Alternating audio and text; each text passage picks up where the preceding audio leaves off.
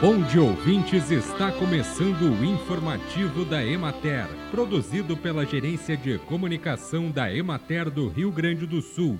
A apresentação é de Matheus de Oliveira, na técnica José Cabral. No Rio Grande do Sul, a área projetada de feijão primeira safra é de 30.561 hectares.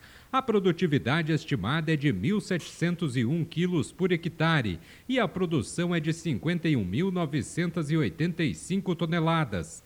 Na região administrativa da Emater de Juí, a implantação se aproxima do final, atingindo 88% da área projetada. O desenvolvimento das plantas continua lento, mas o aspecto sanitário dos trifólios é muito bom, sem sintomas de doenças. As novas folhas emitidas não apresentam sintomas de encarquilhamento que caracteriza danos por baixas temperaturas. Na região de Pelotas, os produtores aumentaram o preparo de áreas e a escala de semeadura, pois o mês de outubro é considerado preferencial para a implantação da cultura na região o plantio atingiu 33% da área estimada. As lavouras estão em emergência e desenvolvimento vegetativo. Na região de Porto Alegre, algumas lavouras apresentaram problemas na germinação, provavelmente condicionados pelas baixas temperaturas que chegaram a formar geadas em algumas regiões.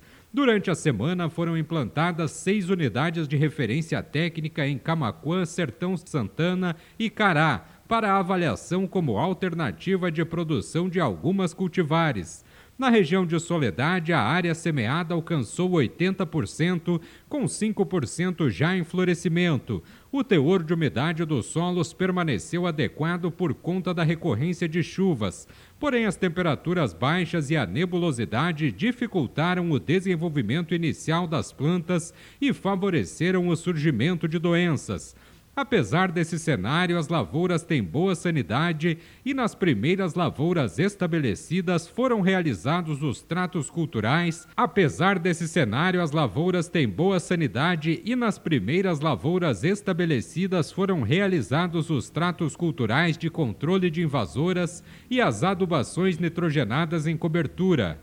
Bem, e por hoje é isso, nós vamos ficando por aqui, mas amanhã tem mais informativo da Emater.